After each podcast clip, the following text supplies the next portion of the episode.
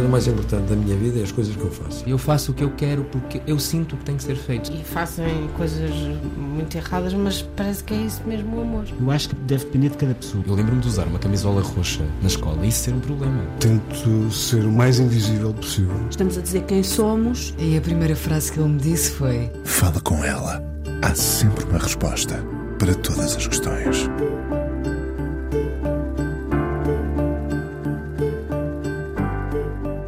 Pensava que o mundo ia acabar em 1984, influência de Orwell e de tantas leituras que no tempo dele cabiam muitos livros. E leu e ouviu tanta música, gosto eclético onde cabiam muitos géneros, da clássica à pop. Lembro-me de um CD gravado por ele que escutei até as canções se cansarem de mim. Foi o presidente da primeira associação que viria a dar origem ao Festival de Paredes de Cora, a ICC de Incentivo à Cultura Corense. Hoje é presidente da Câmara no seu terceiro mandato. Nunca foi da política, mas sempre geriu afetos e preocupações. Há nele um enorme sentido de justiça e, no meio disto tudo, nunca deixa cair a ternura. Para os céticos da política, quase todos nós, o Vítor ainda nos pode fazer acreditar que a missão dos que são eleitos é encontrar soluções, aproximarem-se de quem os elege. Antes da política, era professor de História e também as sabe contar as histórias, muitas, com humor e paciência. Tem 53 anos, é casado, dois filhos, pequeninos e muito bonitos, como ele diz, parece estar sempre a sorrir. Não sei se está desejoso de acabar o mandato dele e afastar-se da política ou se vê nessa missão algo de muito sério por poder ajudar o outro. É único, o Vítor Paulo Pereira, amigo antes de ser presidente e estou longe de ser a única a pensar assim.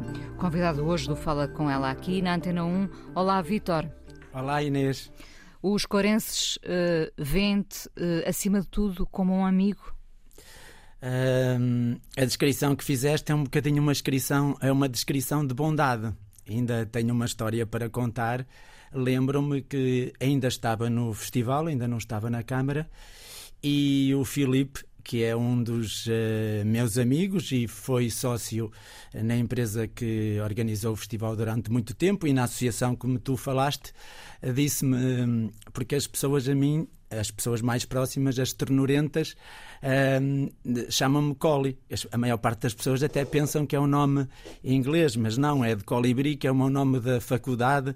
Uh, que me colocaram uh, em Coimbra e uh, porventura por andar sempre a bater asas de um lado para o outro, não sei. Esvoaçando por aí, sim. E então o Filipe ligou-me a dizer: um, Collie, és sempre a mesma pi. Porquê, porquê Filipe? porque não estás aqui no festival, tá, estamos aqui a cortar o bolo de aniversário de, dos 20 anos e tu não estás aqui. E eu disse, pois não, Filipe, porque hum, vim trazer a minha casa, que vai dormir até no meu escritório, um baterista que estava no jazz na relva e perdeu o resto dos amigos e não tem onde ficar. E sabes, Filipe, o Festival de Coura cresceu Uh, não por marketing, mas sobretudo por nós nos preocuparmos uh, com os outros. E ele disse-me, pediu-me desculpa e ele disse assim: de facto, a história dos 20 anos também é uma história de estar preocupado com os outros, de ser tornurento com os outros, porque no fundo estamos num mundo de passagem e, como tu disseste, a política também é este sentido de justiça, de solidariedade, mas também é este sentido, é há um sentido que às vezes parece que a política perde, que é a capacidade de nos colocarmos no, no lugar de, de, dos outros e não perder o sentido de comoção. E eu acho que a política muitas vezes perde este sentido de comoção e o sentido de verdade. Humano, o mais humano. O mais humano. Uh, Falta humanizar a política. Uh, eu lembro-me eu lembro que uma vez uh, disse que a política faltava uh, rock and roll. E rock Também. and roll é um bocado deixar estas etiquetas, porque no fundo a política é uma atividade humana. Ainda agora achei uma coisa completamente estúpida que aconteceu com a primeira-ministra da Finlândia, porque foi apanhada a ser humana, a, a ser humana e, e nós somos a divertir-se, sim. somos muito humanos. Eu até costumo dizer na Câmara também isso, mas que o festival também cresceu muito com ingenuidade e, e muito também com hum, a fragilidade, porque uh, houve aí uma altura, não sei se te lembras, que nos vendiam, acho que até foi na altura da Troika, aqu uh, aquelas ações de coaching, dizer que temos que matar, temos que nos esforçar, temos que vencer, temos que competir, aquela, aquele, aquele discurso empreendedor bacoco quando no fundo a, a, maior característica dos seres humanos é a fragilidade. E como dizia um, o Tolentino de Mendonça, que uh, temos que aprender a embalar a fragilidade, uh, por mais, uh, por mais invisível que ela seja, e encontrar um fio trêmulo de ultrapassar essa fragilidade, mas que a fragilidade é a grande característica. A fragilidade não no sentido de impotência ou, ou no sentido de não conseguirmos ultrapassar, mas termos a consciência de que a fragilidade é a maior característica humana e depois saber lidar com ela, e obviamente que na fragilidade também pode existir um discurso de, eh, de vencer, mas de vencer dentro das regras e num contexto de verdade, que muitas vezes isso não acontece. Ó oh, Vitor, se todos somos, confirmo, feitos de fragilidade, se todos somos tão vulneráveis afinal, por que é que nos vendem essa história de, de que os homens e as mulheres da política têm de ser fortes uh, e nunca mostrar esse lado vulnerável? porque acham que ficamos reféns das pessoas e eu nunca fiquei refém por mostrar a fragilidade e por falar a verdade às pessoas. Ainda me lembra que eh, na altura em que me deram liberdade para escolher a minha lista, eu não fui buscar muitas pessoas da política, fui buscar pessoas, alguns deles amigos meus, que diziam que as coisas tinham que mudar, que tínhamos que. Uh, não é só o discurso do café e que, e que nos temos que implicar nos processos. E, e é aquela velha máxima, não é? Sempre que as pessoas mais capazes ou com. Uh, não, eu não, não diria mais inteligentes, porque acho isso uma palavra estúpida, mas que se as pessoas mais capazes não se interessarem pela política, não nos podemos queixar desta ficar entregue aos incompetentes e aos idiotas. E então, nessa altura, quando estava a fazer a lista, eu fui buscar pessoas, algumas delas obviamente com provas dadas na vida profissional e que viviam em paredes de coura e não queriam ir. E eu disse-lhes então vocês eh, estão sempre a dizer que temos que mudar, que transformar, mas depois não me querem ajudar.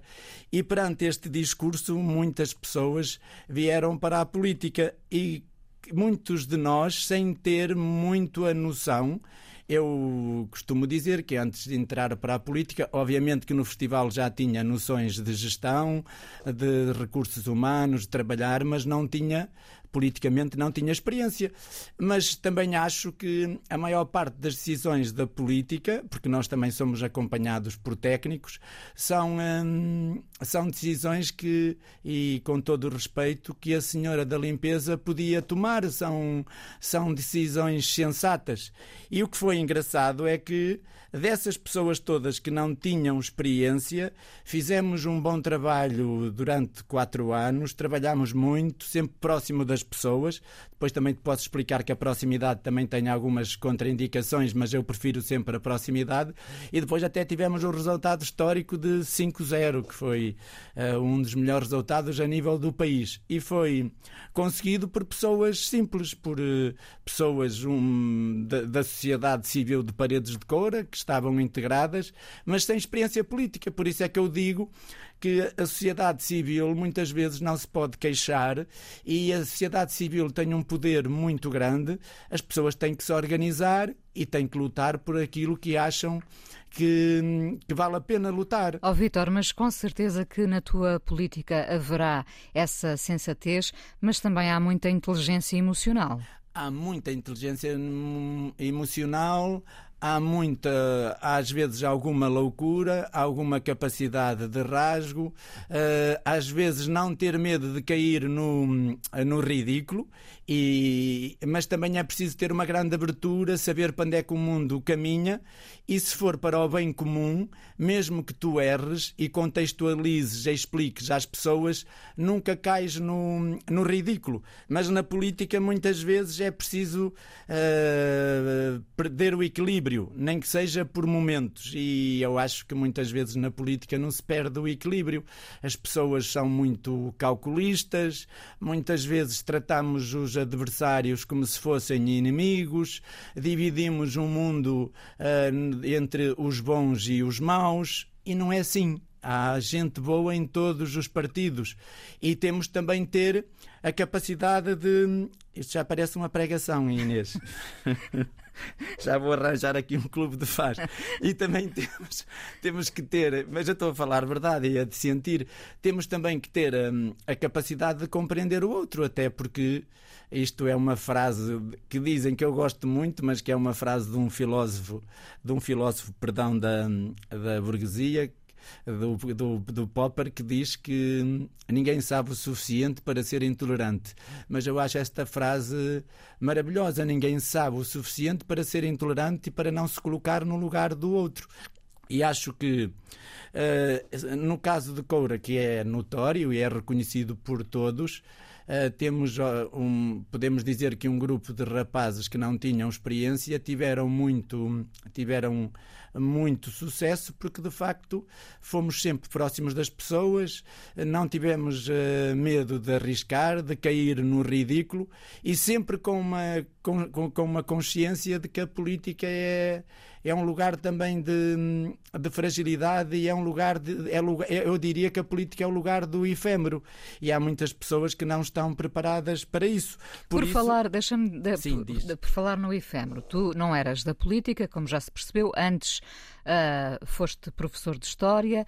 Uh, hoje és militante do, do, do PS, é, um, veste uh, a voltar ao ensino, mas se houvesse um importante chamamento Uh, para continuares na política, Vítor? Tinha que analisar casa a casa. Agora há uma coisa que é, uh, uh, e não estou a dizer isto como uma crítica e eu a dizer que sou diferente dos outros. Nunca, não, não vivo obcecado com a política, porque sei que, que mesmo que tenha muita ambição, uh, ela não depende de mim. Eu não, eu não sou muito de ambições pessoais. Sou muito de fazer o trabalho bem, de fazer, uh, realizar projetos, uh, criar felicidade e justiça para as pessoas. Depois o que virá virá. Eu até costumo dizer que às vezes há, hum, há, colegas meus que têm ambições ou que estão a lutar para hum, estão a lutar para, imaginem, estão a lutar para chegar a algumas câmaras, porque também há oposição. Eu só lhes digo porque tem que fazer uma oposição uh, justa, uh, honesta, verdadeira. E depois esperar com paciência, porque eu costumo dizer que uh, o meu sucesso deve-se sempre ao facto de eu ser o quinto melhor. E depois uh, também acrescento: os quatro primeiros matam-se aos pares devido às ambições políticas. Eu depois só tenho que. Sobras tu, ficas em primeiro, não é? Acabas por ficar em primeiro, sendo Sim. o quinto. Agora também tenho consciência que quem está na política, se não mostrar ambições, também, como se costuma dizer, não te vem buscar à casa mas estou desprendido, estou uh, de coração calmo e o que vier, vier. Até porque na política uh, não é uma carreira de, de, de, não é uma carreira ascendente, há altos e baixos e, e, muitas vezes não queres dizer que agora sais de presidente de Câmara e vais para o governo ou vais para outro cargo político. Não, eu, eu tenho, fizemos 12, 12 anos de mandato, vamos cumpri-los agora. E depois esperar, Inês, sem, eh, sem stress, porque eh, gosto muito da política, mas também consigo encontrar felicidade noutros lugares, porque há tantos sítios onde podemos ser felizes e trabalhar bem pelos outros e, e estar embrenhados em projetos eh, que sejam transformadores, e tu sabes que há milhares de pessoas que todos os dias eu costumo dizer que são os transparentes e os invisíveis, que fazem trabalhos maravilhosos na nossa sociedade e que muitas vezes nem têm a atenção mediática. Para mim são esses os heróis, os invisíveis. Apesar de, de eu achar que hoje em dia a rádio, a televisão e os jornais já dão uh, também. Uh, Algum palco a essas pessoas, é verdade. Sim, senão eu não estava aqui, percebes? Eu, não, eu sou um simples presidente de Câmara, até porque as pessoas nem têm muitas vezes muita simpatia uh, pelos presidentes de Câmara, porque pelas notícias acham que é um lugar feio, onde só existe influências, jogo de interesses e coisas feias. E não, nós temos no nosso país muitos exemplos de câmaras que trabalham bem e que fazem um trabalho muito bom. Agora, eu também te digo que antes de, de ir para a política também achava que o trabalho das câmaras era um bocado uh, um mundo opaco, em que não havia muita capacidade de risco, em que só se fazia aquilo que era, que era esperado, que mais importante do que, uh, do que a transformação e mudar a vida das pessoas e de um território eram as vitórias eleitorais. Também pensava isso. E na política, como em todo lado, há boas e más pessoas. Oh, Vitor, mas eu falei-te neste chamamento da política, porque ainda me lembro, eh, há muitos anos, evidentemente, de entrevistar aqui o Tiago Brandão Rodrigues, que tu tão bem conheces. Sim. Era ele ainda investigador em Cambridge e veio depois a tornar-se Ministro da Educação. Portanto, eh, a vida também dá muitas voltas. Por falar nessas voltas, não te vou deixar responder agora, eh, por falar nessas voltas, vamos ouvir a tua primeira escolha musical e, sendo tu um melómano, imagino que não tenha sido sido fácil uh, escolheres apenas duas canções. Uh, este Spinning Away, do Brian Eno com John Cale, é uma canção que tu ouves muitas vezes ouço muitas vezes e depois eu também tenho uma coisa que é procuro-me adaptar ao, ao, gosto das pessoas que é eu tenho a noção e eu acho que quem faz comunicação tem que ter essa noção eu gosto muito de música clássica mas eh, nesta altura do dia não ia passar música clássica passar uma, uma música mais alegre que as pessoas que estejam a ouvir a entrevista gostem e que, de, e que de certo modo também seja parte de mim. Mas é isso também pensar nos outros Vamos a isso, vamos ouvir e já voltamos à conversa.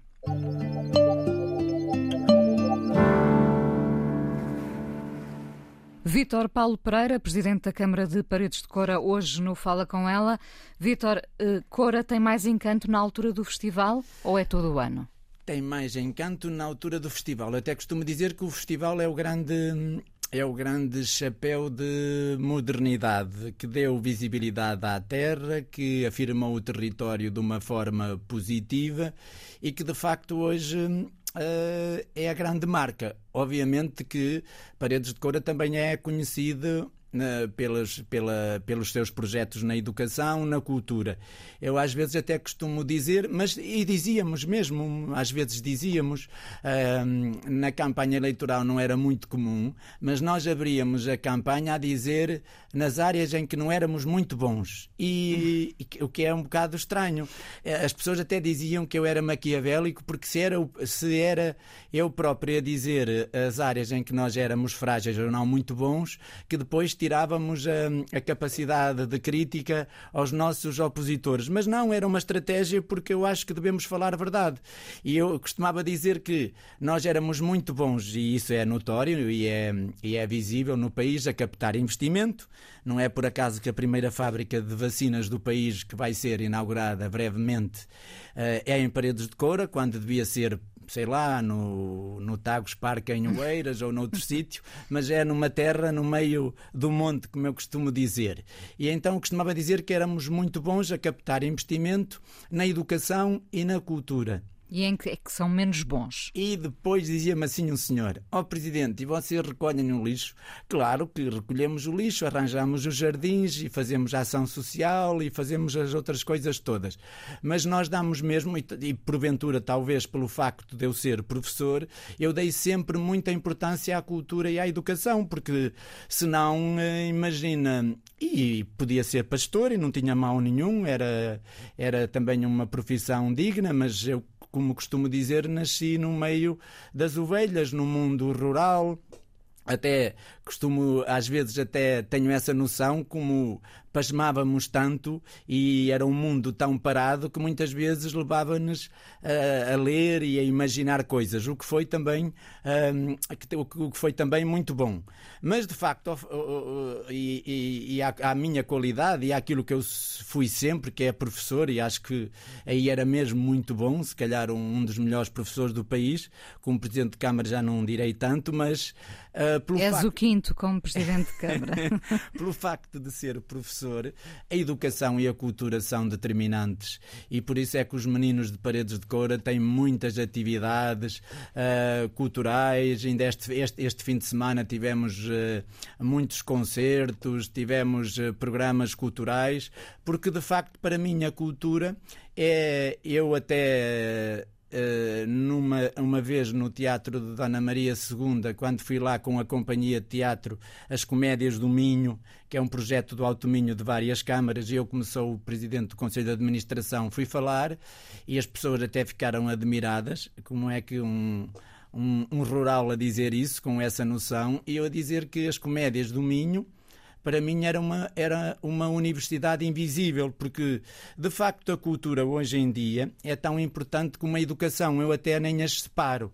E, e por isso é que nós em Paredes de Coura temos hum, centenas de atividades para crianças todos os anos e, e, as pessoas sentem essa bondade, esse espírito. E, e os miúdos de Paredes de Coura para eles o céu de paredes de Coura, que é outra expressão minha, é igual ao céu de Berlim, porque têm as mesmas oportunidades, uh, implicam-se nos processos culturais e a educação e a cultura são fundamentais. Não se consegue trazer mais pessoas para paredes de Coura apenas com emprego e habitação. É preciso ter contexto cultural e educacional, porque hoje em dia nós que temos filhos damos uma importância extrema à educação. E a educação é um dos pilares. Por isso, se me disseres o Festival de Paredes de Coura, sim, é a grande imagem do território, mas depois, se formos ver as estatísticas, Paredes de Coura é um dos conselhos que mais investe em cultura.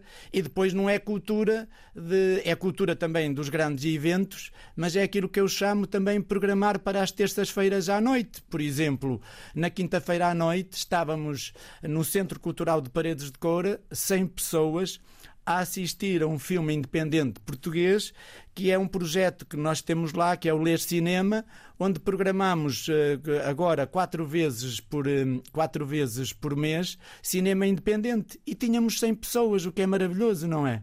Sem dúvida. Então, e, e não me respondeste à pergunta, eh, à pergunta, são menos bons a, a fazer o quê?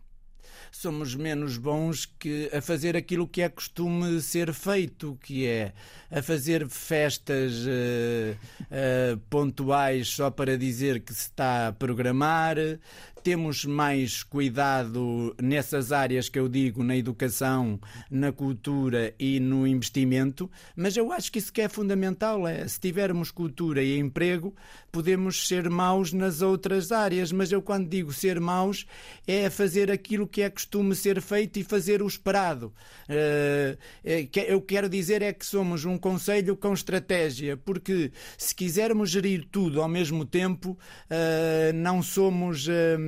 Não, não temos tantos êxitos. E, depois temos também, eu acho que a Câmara de Coura é muito esquizofrénica. Somos cinco amigos que estamos na Câmara, partilhamos tudo, não há aquela coisa dos pelouros, é, é, é portas abertas. É, eu não digo que é uma Câmara, às vezes digo que é uma startup política, onde partilhamos tudo, onde nos zangamos, às vezes, ralhamos uns com os outros, mas somos amigos e não há aquela coisa do presidente e do vice-presidente e dos vereadores. É uma Câmara que partilha, é uma Câmara que corre toda para o mesmo lado. Ó oh, Vitor, tu dizias-me justamente que noutras conversas nossas eh, que não há muitas diferenças entre gerir um festival e uma Câmara. Não há muitas, não há muitas diferenças. É, é a pressão do tempo, é, é, o relacionamento humano, é saber receber.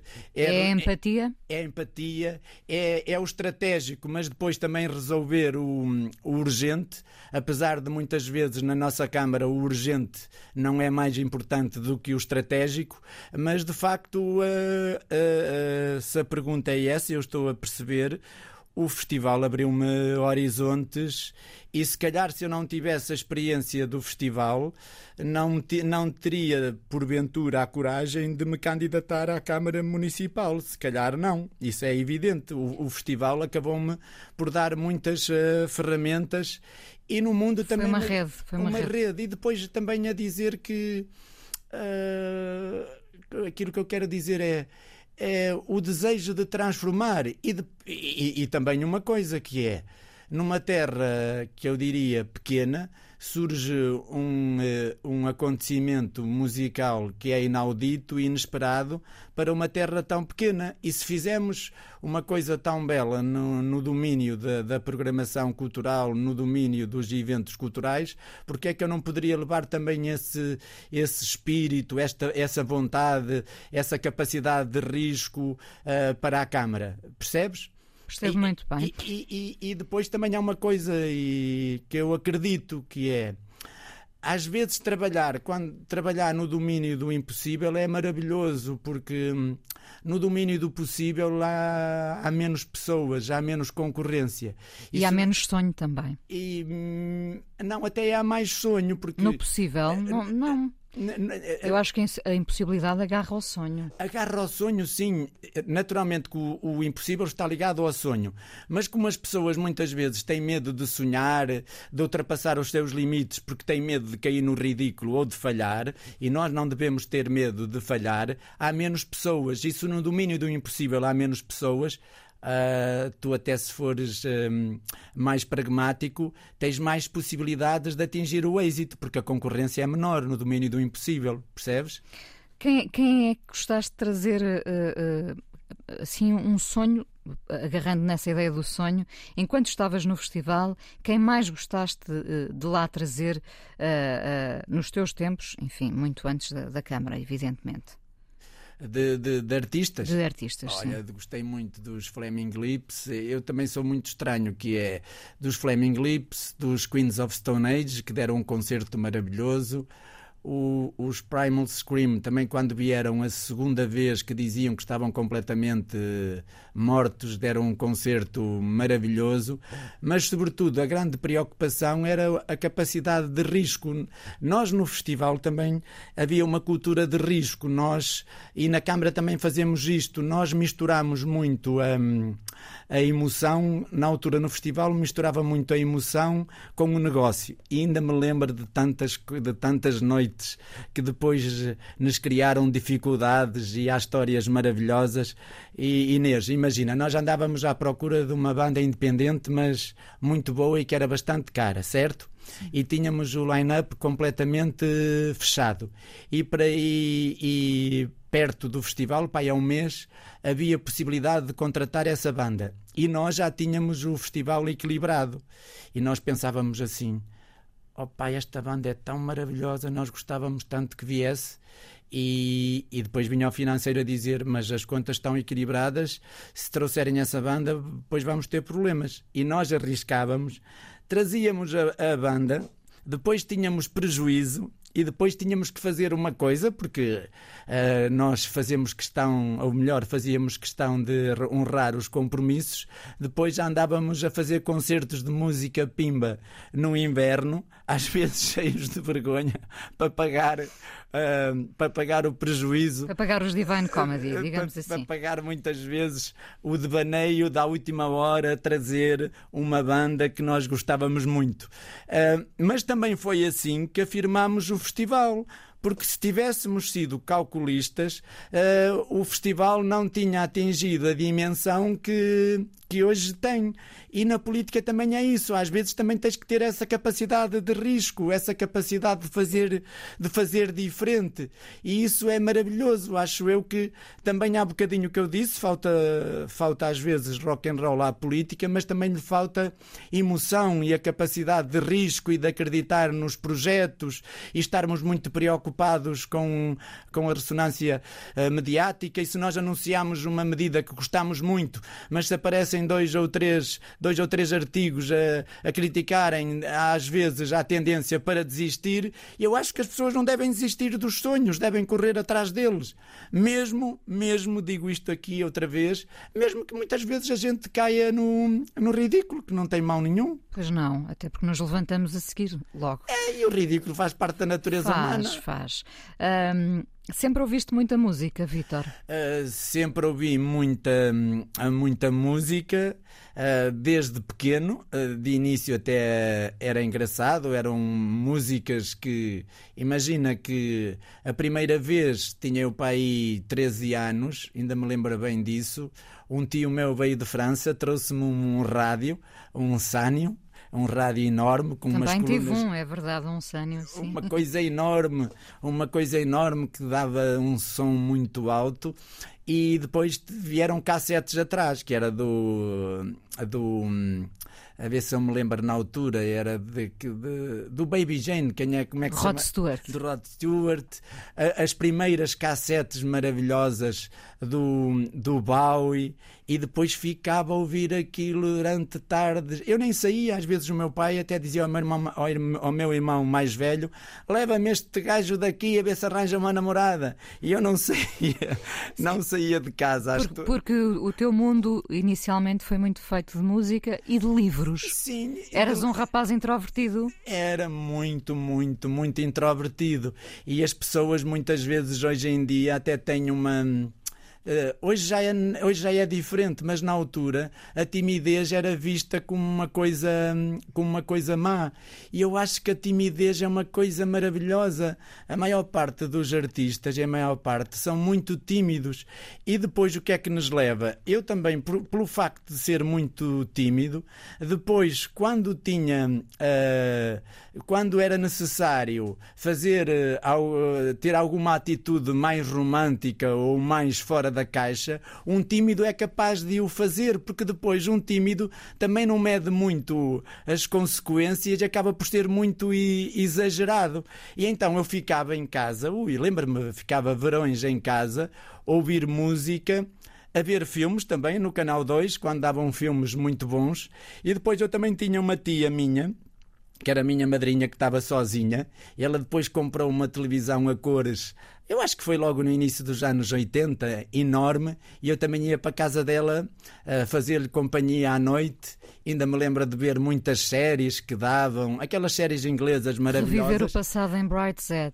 Era, olha, uma dessas. E depois ficava muito tempo. E depois, só mais tarde, de, de, início era gostava muito de música, e só mais tarde talvez uh, até também começou esse gosto da música clássica nos filmes, nas bandas sonoras, que eu gostava tanto das músicas e depois andava à procura delas, a tentar procurar nas fichas técnicas e depois comecei-me também a apaixonar pela música clássica e pelo jazz, porque hum, há aquele, há aquele desejo também depois de tu descobrires coisas, uh, coisas novas.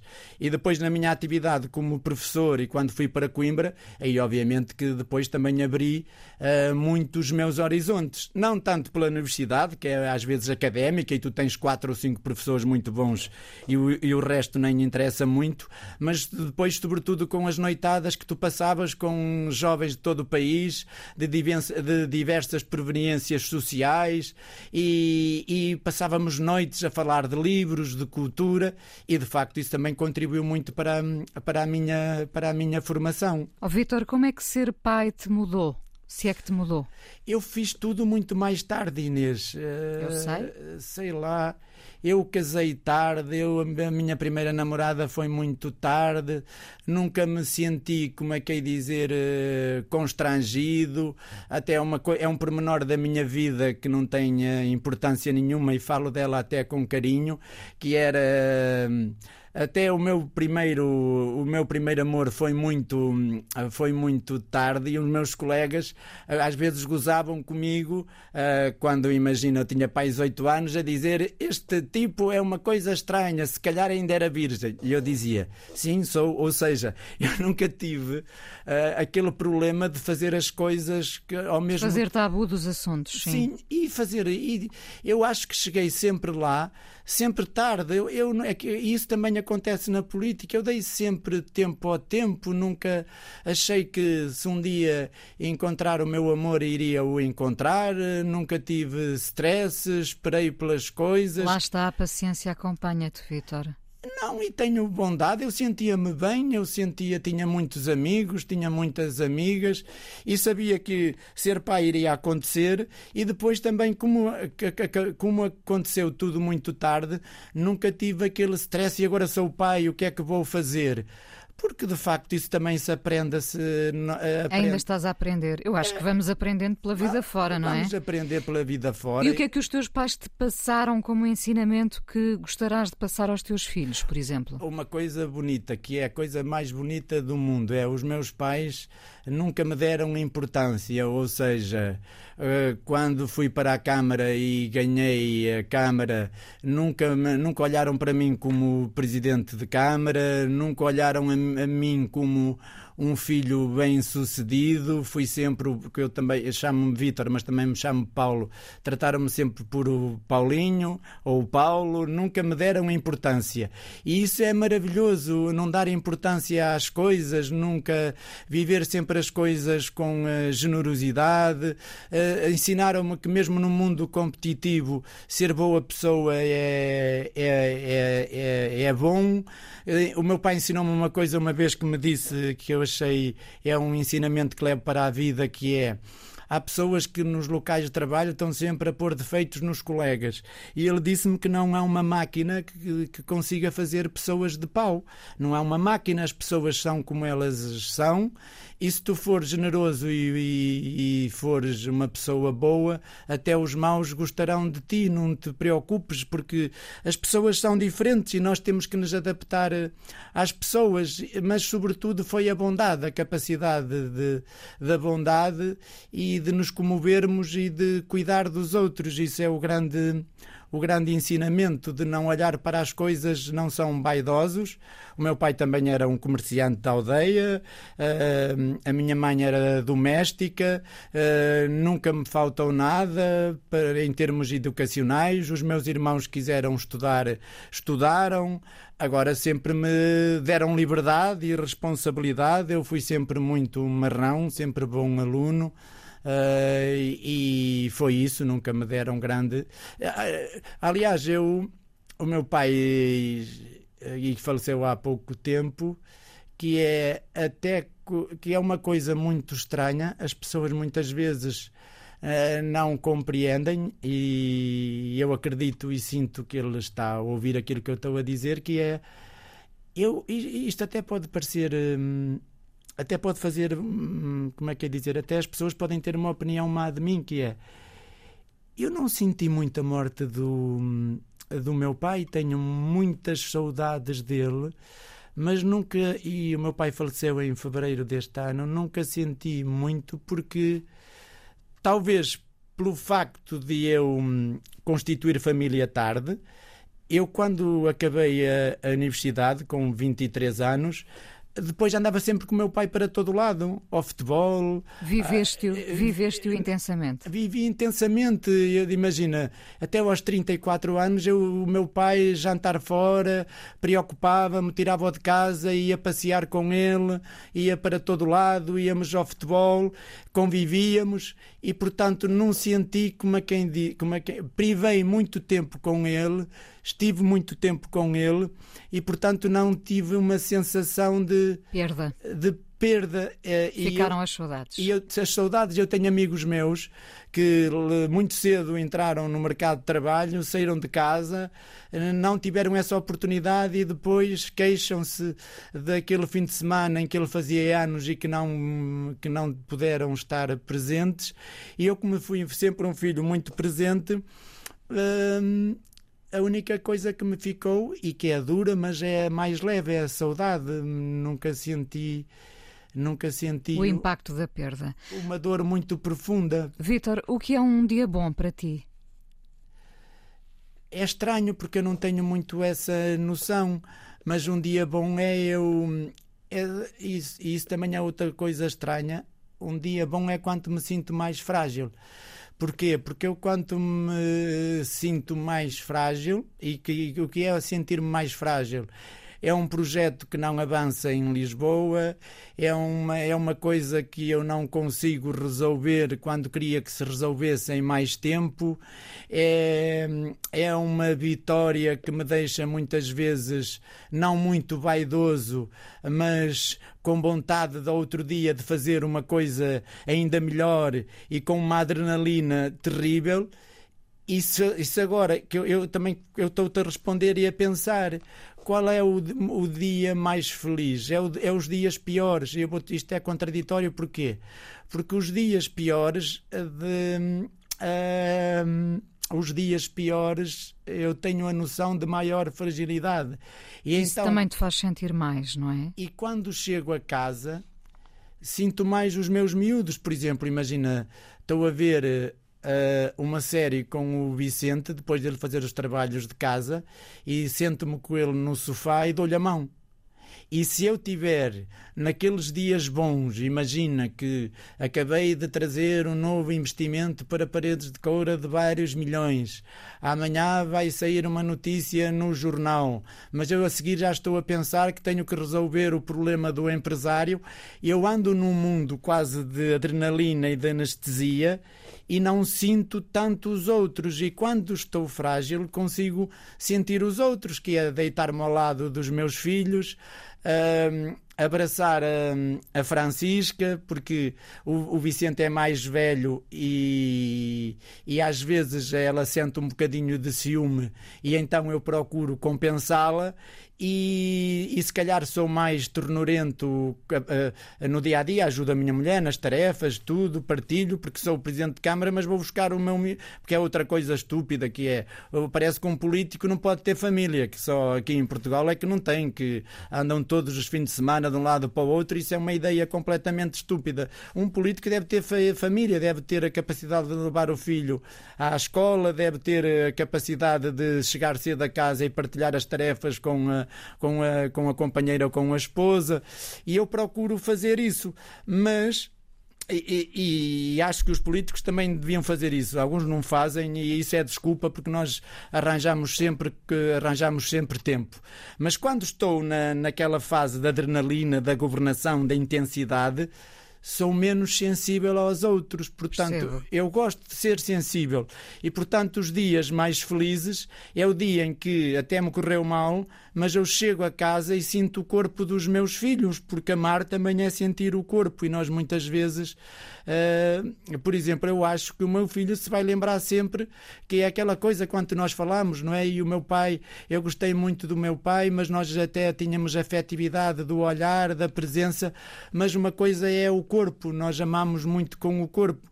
E os meus filhos pelo menos o, Vicente e a Francisca, lembrarão-se do beijo quando os deixo na escola, eh, lembrarão-se das séries que vinham comigo, que, que, que, que assistiam comigo na televisão de braço de mão dada, porque alguns filmes são um bocadinho uh, duros e é preciso uh, acompanhar o visionamento, não é?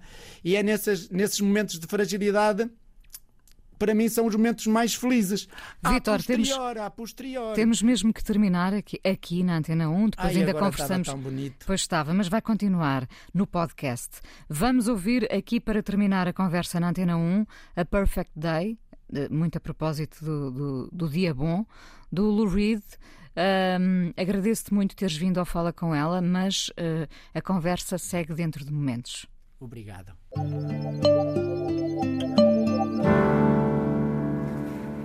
O presidente da Câmara de Paredes de Cora, Vítor Paulo Pereira, hoje no Fala com ela. Um, são intermináveis os teus dias? Tens essa ideia? São muito longos? Uh, não, porque tudo passa a correr e, sobretudo, as manhãs rendem mais.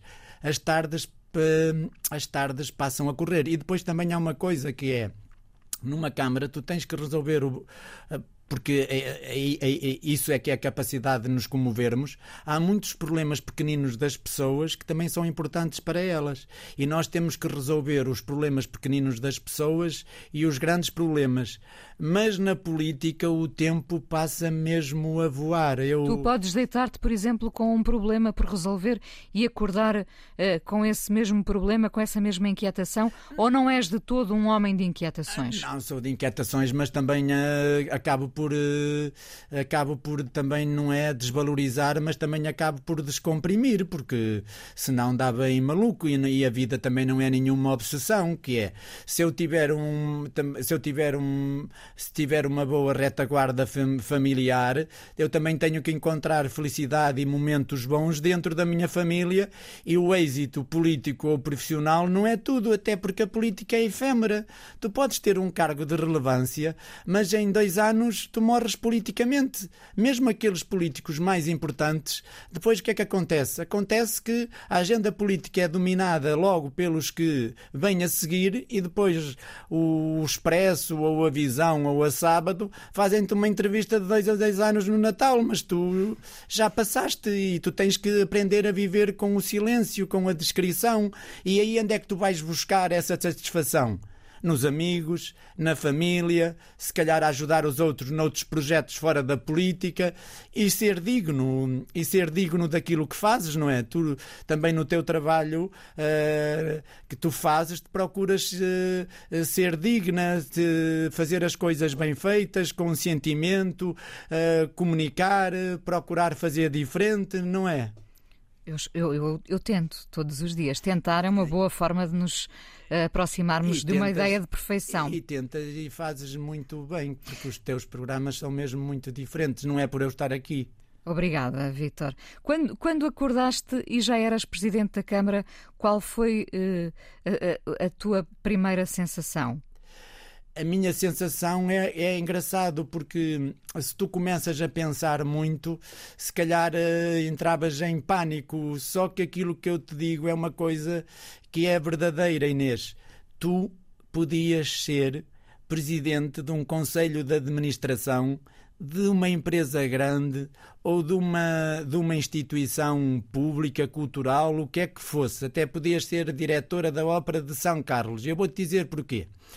Eu, antes de ir para a política, não tinha esta noção, mas eu sou presidente do Conselho de Administração de três coisas das Comédias do Minho, que é um projeto teatral de, de, de, cinco municípios do Alto Minho. Depois sou presidente do Conselho de Administração da, da, da Escola Profissional de Paredes de Coura de, e de Melgaço e de Monção, que é para mim, e depois ainda sou presidente de. faço parte de um conselho de administração uh, de uma companhia de águas. E eu participo nos conselhos de administração e eu olho para, para os presidentes do Conselho de Administração e são pessoas simples, porque se os técnicos que estão dentro dessa, dessa empresa ou dessa instituição te ajudarem, tu depois é uma a tua decisão é de sensatez e é a tua capacidade de risco e de apaixonar as pessoas.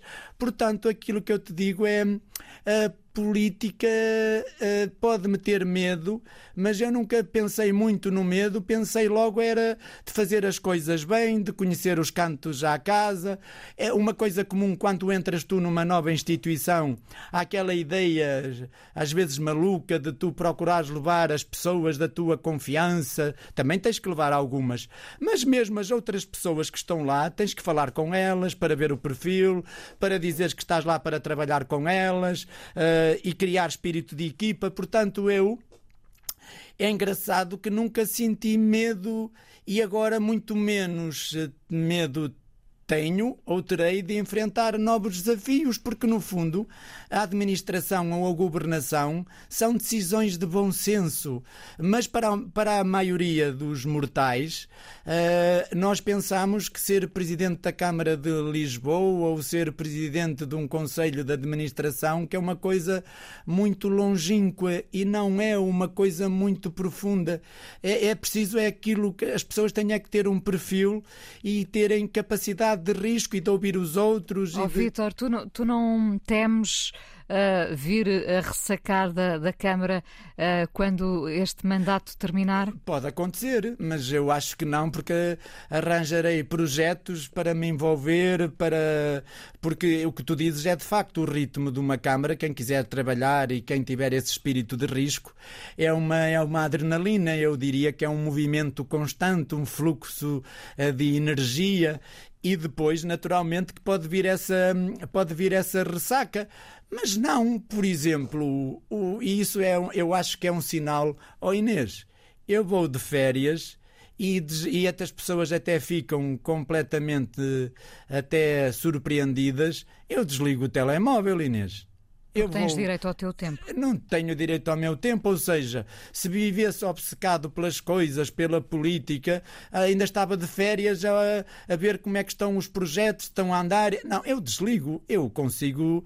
Por isso é que se calhar uh, não serei bom político para outras situações, mas eu entrego-me em alma, entrego-me de corpo e, e alma às coisas de uma forma muito profunda, mas depois sei desligar.